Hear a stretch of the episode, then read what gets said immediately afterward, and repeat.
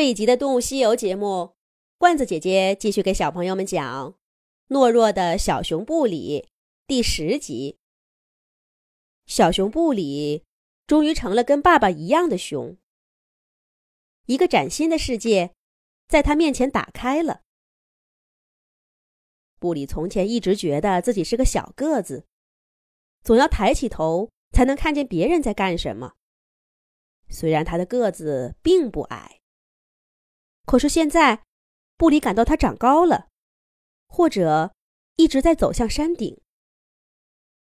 布里爱上了爬山，他刚刚跟伙伴们宣布了明天的活动——山顶野餐。不出意外，他的决定收获了热烈的掌声。这个说要带饮料，那个说要包寿司，呼啦啦，全都去准备了。小熊布里又高兴又得意地走在回家的路上，却在转过灌木丛的时候，听到了一阵窃窃的私语声：“你真的想去爬山吗？”这是小兔子的声音。谁想去呢？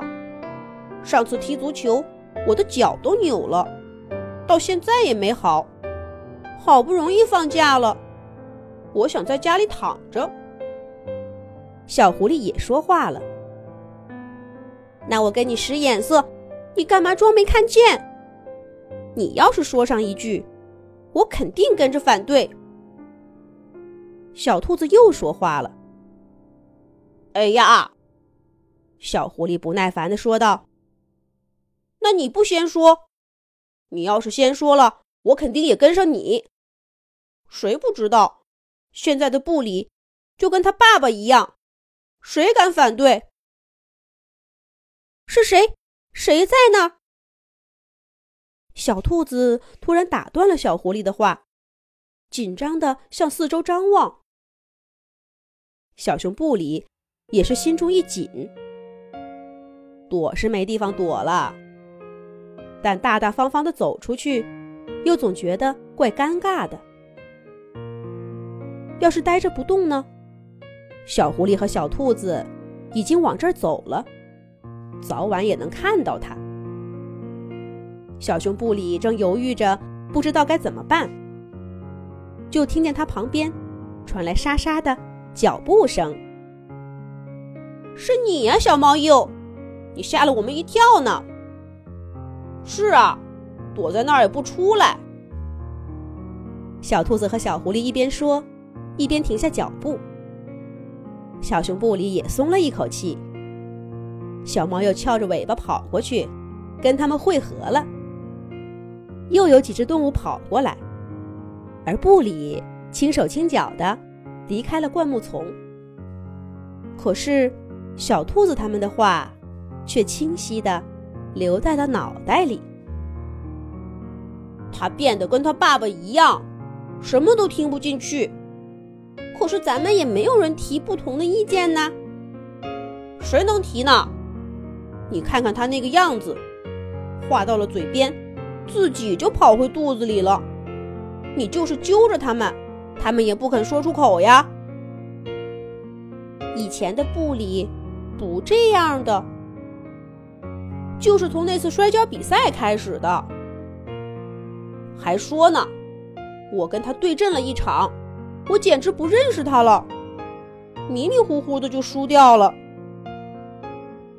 小熊布里越走越快，好像只有快点走，才能甩掉那些声音。然而那声音萦绕不去，他自己却一脚踢在石头上，扑通，摔了个跟头，脚上的痛感。迅速传到脑子里，像一团火似的，点燃了布里所有的脑神经。他们有想法，为什么不当面讲呢？却要在背后这样说？我要找他们问清楚。布里猛地站起身，恨不得立刻赶回去，把每一个小伙伴都问上个遍。可是再一次。脚上的疼痛让他跌坐在地上。跟刚刚不同的是，他脑子里那团火渐渐的熄灭了。布里冷静下来。我是该去问问，可为什么刚刚没有立刻去呢？我又没做错什么，干嘛要躲开呢？我不是骄傲的熊冠军吗？不是谁都不怕，什么都不在乎吗？为什么遇到这样的事情，我的第一个反应是走开呢？布里坐在地上，问了自己一大堆的问题，却一个都答不上。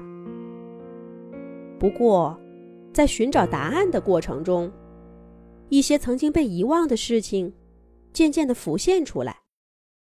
是什么呢？咱们下一集讲。